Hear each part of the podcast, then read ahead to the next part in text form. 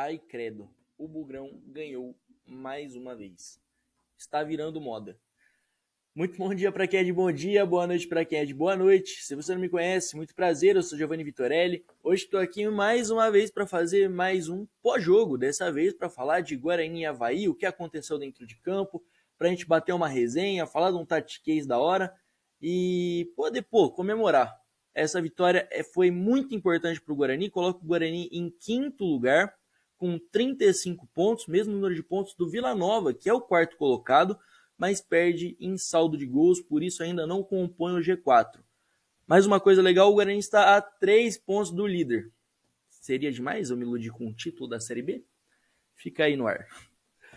O Guarani foi lá até, a, até Havaí com Douglas Borges, Diogo Matheus, Alan Santos, Lucão, Mike. No meio-campo com Lucas Araújo, Matheus Barbosa. Na frente, João Vitor, Isaac, Bruno José e Derek, que sai ainda no comecinho do jogo por lesão é, no posterior. Logo no começo do. Ainda no primeiro tempo, quem acaba substituindo é o Bruno Mendes, que fez, na minha opinião, uma partidaça, jogou muito bem. É, Bruno Mendes, assim, bem diferente do Derek, né? Que tem a explosão, o Derek tem a capacidade de um desmarque de ruptura, né? Aparecer nas costas de zagueiro, nas costas de lateral, é, carregar a bola em longas distâncias para finalizar. O Bruno Mendes já entra com uma característica um pouco mais diferente, realmente do camisa 9, bem pivô, consegue segurar a bola. E o Bruno Mendes é, é muito habilidoso, ele consegue fazer isso muito bem e se virar no meio do zagueiro. Tanto que teve um lance no segundo tempo que ele consegue girar entre. Ele recebe a bola de costas, gira entre dois zagueiros da Havaí e ainda dá uma redinha no volante que veio marcar ele e sai jogando normalmente. Ele é muito bom em fazer isso, ele é muito bom em segurar essa bola para fazer com que o time se restabeleça na sua posição e possa partir para o ataque. Cara, assim, tem uma coisa que começou sendo um pouco preocupante no jogo do Guarani de ontem, é, não quero que não quero criar crise, tá? Não, não vou gerar crise aqui, não tem porquê. Nós estamos em quinto lugar entrando no G4. Mas é um assunto que a gente tem que comentar porque pode ser que lá na frente isso aí faça muita falta. Mas o Douglas Borges, ele não sabe jogar com o pé, cara. Assim, ele tem uma dificuldade tamanha de jogar com o pé. E o Alan Santos é um zagueiro que recua muito a bola para o goleiro. O Lucão nem tanto. O Lucão arrisca mais o passe, ele, ele arrisca é, furar a linha de marcação em velocidade ou com o passe quebrar essas linhas. Mas o Alan, o, o Alan Santos ele retorna muito para o goleiro, cara. E dá uma insegurança tremenda. Não à toa, em uma dessas recuadas, se eu não me engano, mas nesse caso do Lucão para o Douglas Borges, que ele entrega a bola no pé do Denilson, que conclui e faz o gol. Só que é uma coisa que a gente já vê em alguns jogos. Ele tem extrema dificuldade nisso. E pelo menos do que eu vi do Álvaro, o Álvaro parece ser um goleiro que consegue sair jogando melhor com os pés eu daria uma chance pro moleque, cara. Não acha assim que você precisa queimar o goleiro também, é, o Douglas Borges, até porque ele é um ativo do clube, apesar de estar emprestado, mas. Então, eu acho que você pode colocar o moleque, dar essa chance para ele, cara. Ele tem esse recurso e pode ser muito bem explorado, inclusive. O Guarani entrou em campo hoje num 4. Eu acho que foi um esquema um pouco diferente daquele que a gente estava acostumado de ver a gente viu 4-2-3-1 e dessa vez eu estava vendo um pouco diferente. Eu vi um 4-1-4-1 definido até. É, os dois pontas recompondo normalmente, João Vitor e Bruno José fazendo recomposição no meio-campo, como sempre fizeram. Só que ao invés do Isaac compor a linha do centroavante, igual o Bruninho costumava fazer, ele estava compondo a linha do meio de campo. E o Matheus Barbosa, ao invés de fazer uma linha na frente da, da dos defensores do Guarani, ele estava compondo a mesma linha do Isaac, um pelo lado direito e um pelo esquerdo. Matheus Barbosa pelo direito e o Isaac pelo lado esquerdo. E atrás dos dois, o Matheus Araújo fazendo realmente uma questão ali de um volante bem posicional, ocupando uma área muito larga do campo. É difícil fazer essa, essa função, bicho você jogar atrás de dois meias e cobrir um setor inteiro muito extenso, é difícil. O cara tem que ter muito preparo físico. Dito isso, o Lucas Araújo é muito ruim, pelo amor de Deus. É, o cara, eu queria dar destaque para o Diogo Matheus nessa partida. O Diogo Matheus jogou muito bem, deu os dois passes para o gol. Acho que ele teve uma falha defensiva só de um lance que ele não conseguiu acompanhar o jogador até o final e perde na velocidade, mas volta a ser o lateral que a gente gostava de ver, o lateral que dá segurança para o time e o lateral que funciona muito no campo de ataque.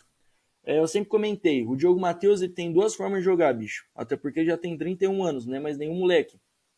Ele joga ou na linha lá de trás como lateral base e ajuda na saída de bola, sendo o terceiro zagueiro daquela saída lovupiana, que é a ideia justamente da saída sustentada por três defensores. Então, era o que acontecia com o Mozart na Série B, né? Ele era o terceiro homem ali, o homem que vinha fazer essa saída de bola pelo lado direito e ele tem uma quebra da, da linha de marcação com passe muito boa, muito efetiva, ele acha bem esses passes, ele tem lançamento, ele tem diagonal. Ele funciona assim, sendo um lateral mais defensivo, mas como a gente já tem um lateral muito defensivo, que é o caso do Mike, não faria sentido ficar com mais um ali. Então a outra função que eu sempre vi e comentei que ele funciona é jogado lá no extremo, cara. Praticamente como um ponta para ajudar na criação de jogada cruzando realmente na linha de fundo, não no segundo terço do campo. Era uma coisa que acontecia muito, a torcida brigava porque ele não acertava cruzamento, mas não é a dele, bicho. Ele não sabe fazer isso. Ele realmente tem que afundar a marcação para conseguir fazer a situação de cruzamento.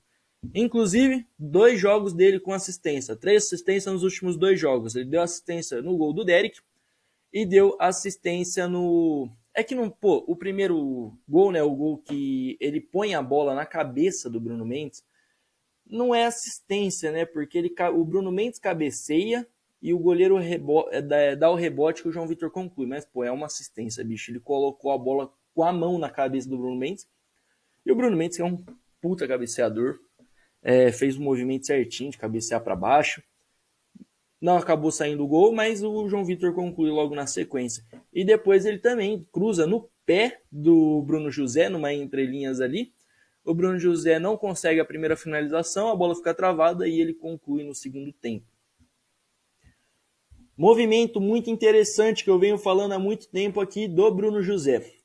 Bruno José tem uma capacidade de construir pelas pontas. Dito isso, a gente pode associar um pouco ao Everton Ribeiro do Flamengo, que no Brasil é há muitos anos e talvez seja o principal expoente dessa função do futebol brasileiro, desde sempre. Eu não me lembro, pelo menos, não me vem nenhum nome, pelo menos, de algum jogador que fazia ou faz isso tão bem quanto o Everton Ribeiro. O Everton Ribeiro é ponta, mas é um camisa 10 nato, bicho.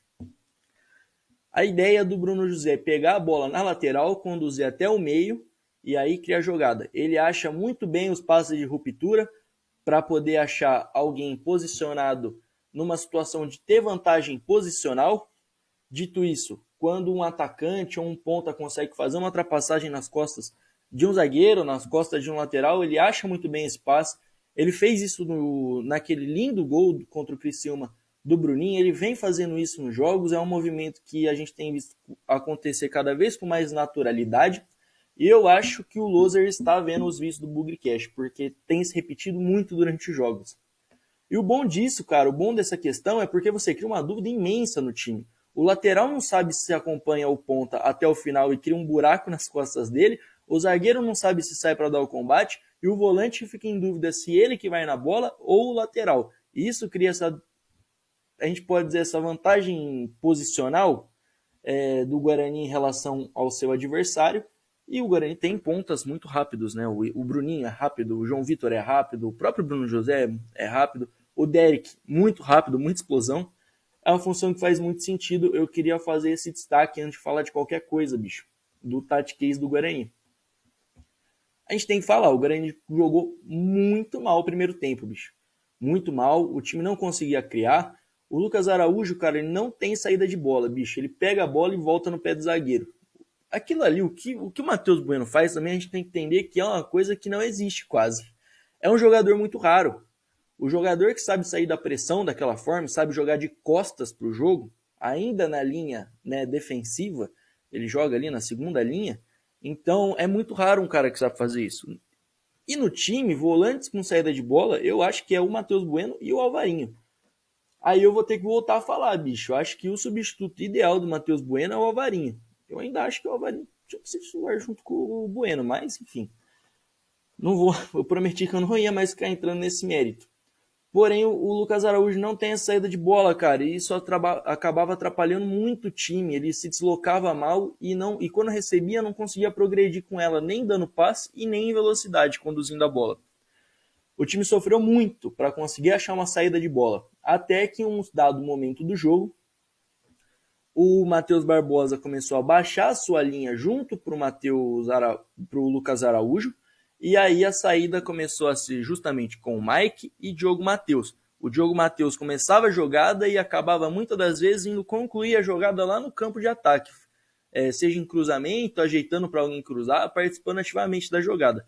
O lado direito do Guarani é muito forte saída de bola, porque o Bruno José é outro jogador que sabe jogar de costas para marcação. Então aquela dobradinha Bruno José e Diogo Matheus funciona muito bem. Quando o Guarani encaixa um pouco melhor, que é no segundo tempo, que, convenhamos, o gol do primeiro tempo foi achado. O Guarani não merecia fazer o gol até aquele momento. Fez o gol, conseguiu ir pro, pro intervalo com um empate no bolso e foi para o segundo tempo muito mais tranquilo. Onde que o time acerta, na minha opinião? Bruno José vai jogar pelo lado esquerdo, que era justamente para bater com o Igor Inocêncio, que é um péssimo marcador, o lateral direito do Havaí. O Jean Kleber também não é lá essas coisas. E o Potker é bem burro marcando, convenhamos. Assim, quando eu digo que o jogador é burro marcando, não é nem necessariamente que ele é burro. Mas não é a dele, cara. O Potker não sabe marcar e nisso ele mais, tentando marcar, ele mais atrapalha do que ajuda. Então ali você conseguia jogar com o Bruno José, o Isaac, que naturalmente, eu, eu falo, cara, que o Isaac jogando de 10 ele é penso, porque ele só joga do lado esquerdo.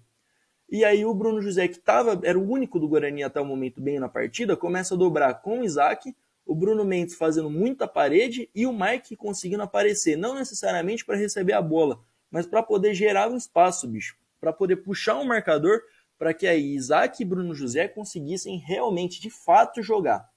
Tanto que é num lance assim, numa invertida de bola, né, uma diagonal longa que vai para o lado esquerdo do Guarani, que sai a jogada do gol, né? Que o Bruno José faz a jogada do gol muito bem feita, ele acha muito bem o João Vitor, e aí o Diogo Matheus consegue achar um belo cruzamento e o Bruno José conclui.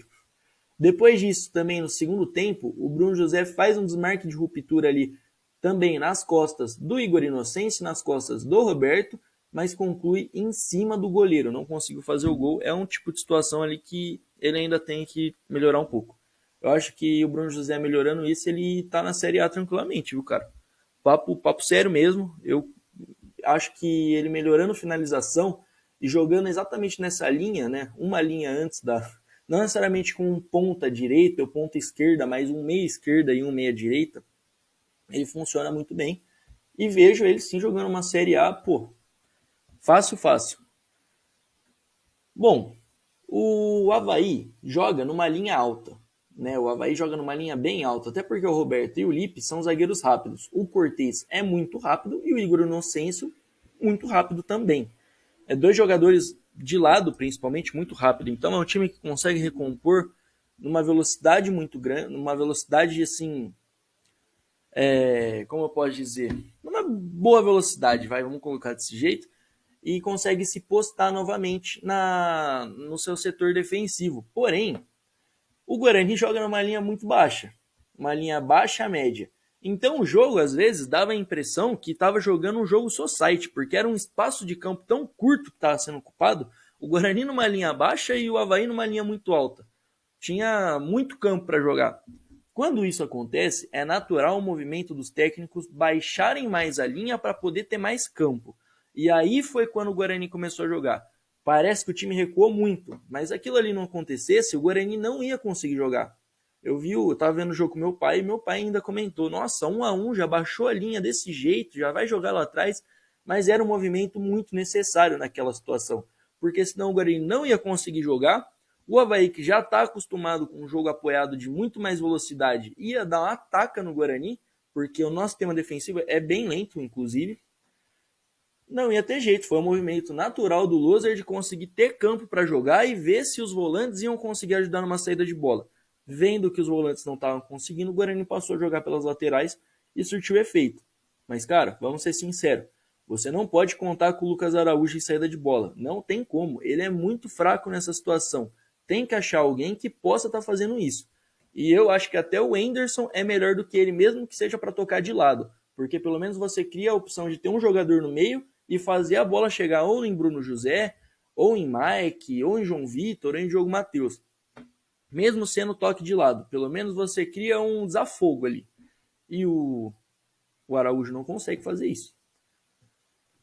Bom, eu acho que, cara, foi basicamente isso nesse jogo. O jogo, o, o, primeiro tempo foi, foi bem ruim, inclusive. Outra coisa que eu vi é que o, em muitos momentos, quando o Guarani tinha pós de bola na saída de bola, o Diogo Matheus ia fazer uma linha lá em cima, cara, quase que como um outro atacante. E a gente chegou a muitos momentos ficar com cinco lá na frente, esperando aquela bola chegar. Justamente para tentar tirar o marcador de um setor que o Guarani estava tendo dificuldade na saída de bola. Porque se você posta esses jogadores nas suas respectivas posições, você atrai o marcador e aí fica mais complicado ainda. É melhor você tirar jogador daquele setor, tirar jogador do seu time, que consequentemente você vai estar tirando adversário e vai conseguir fazer com que seu volante de saída de bola tenha mais espaço para fazer isso. Quando o Matheus Bueno está jogando, não há necessidade dessa situação. Até porque ele consegue fazer sair dessa pressão com 10 caras nas costas dele, bicho. E por aí vai. Outra coisa, é, eu ainda prefiro o Valber no lugar do, do Alan Santos, cara. Eu acho que o Alan Santos tem umas falhas assim consideráveis e teve no jogo. É, o Alan Santos não arrisca passe no meio, que tem que fazer, cara. Pro jeito que o Guarani joga, tem, o zagueiro tem que tentar quebrar uma linha de marcação com passe. E quando o Valber tava acertando em fazer isso, ele é sacado do time. Acho que o Valber merece ser titular. E ele também tem a diagonal longa, que é, foi assim, justamente numa diagonal longa, que sai o, gol do Guarani, o segundo gol do Guarani. O Valber tem essa característica, quebra a linha de marcação com passe ou em velocidade. Números do jogo, vamos lá falar um pouco de estatística. O Guarani deu apenas 7 chutes no gol, o que é uma coisa a se notar, porque o Guarani normalmente dá pelo menos 15, 14, 15 chutes a gol sendo que chutes que foram na direção do gol foram 5. Então é uma margem de acerto né, no retângulo gol bem alta. O Havaí deu 15 chutes e apenas dois foram no gol, sendo que um deles foi gol. O Guarani teve menos posse de bola, teve 42%, enquanto o Havaí teve 58%. Passes trocados, 502 do Havaí. O Havaí conseguiu trocar muito passe ali no setor de meio campo do, do Guarani, a marcação estava um pouco frouxa ali no até o, até o segundo tempo, foi quando o time começa a acertar de fato essa marcação. O Guarani deu só 388 passes, é pouco. O Guarani teve baixa, assim, baixa não, mas pelo que o Guarani vinha tendo, que era de pelo menos 80, 81, 82, o Guarani é um dos times com maior precisão de passe. O Guarani teve só 76, errou muito passe. E eu acho até que um pouco disso é justamente pela entrada do Alan Santos, que tenta muita bola longa em situação meio desnecessária. O Havaí teve 83% de precisão no passe. O Guarani tomou quatro cartões amarelos e, bom, acho que só o Derek, se eu não me engano, é, não vai poder jogar, mas de toda forma se machucou. Muito provavelmente, muito, muito, muito provavelmente, vamos ver Bruno Mendes atuando mais um jogo. Detalhe, Bruno Mendes jogou muita bola apesar de aparecer menos. Muito importante numa questão tática de conseguir segurar a bola, conseguir achar espaço e pô, o cabeceio dele foi excepcional. Dito isso, preparem-se, estamos chegando. Muito obrigado para você que assistiu até aqui, é um prazer enorme mais uma vez poder estar no Bugricast, agradecer toda a equipe do canal, principalmente o Léo e o Pezão que me dão a oportunidade de estar aqui todo jogo para poder bater uma resenha com vocês sobre o nosso amado Guarani. Fechou? Te convido a seguir o canal aqui do Bugricast, seguir o Bugricast em todas as redes sociais, Instagram, Twitter, LinkedIn, procura o Bugricast em todas as redes sociais que estamos por lá. Te convido também a me seguir no Instagram, underline Vitorelli, underline, e no Twitter, que é vitorelli.final, para a gente conversar bastante. Fechou? Eu estou Humberto Louserizado. Hoje ainda é domingo. Estou fazendo esse vídeo 3h38. Vamos tomar uma para comemorar o Guarani. Beleza? Um grande abraço. Te convido também a deixar um comentário aqui para a gente bater uma resenha. Quarta-feira, lugar de Bugrino é no Brinco de Ouro da Princesa, apoiando o time contra o Ceará. Fechou? Um grande abraço e um bom final de semana a todos.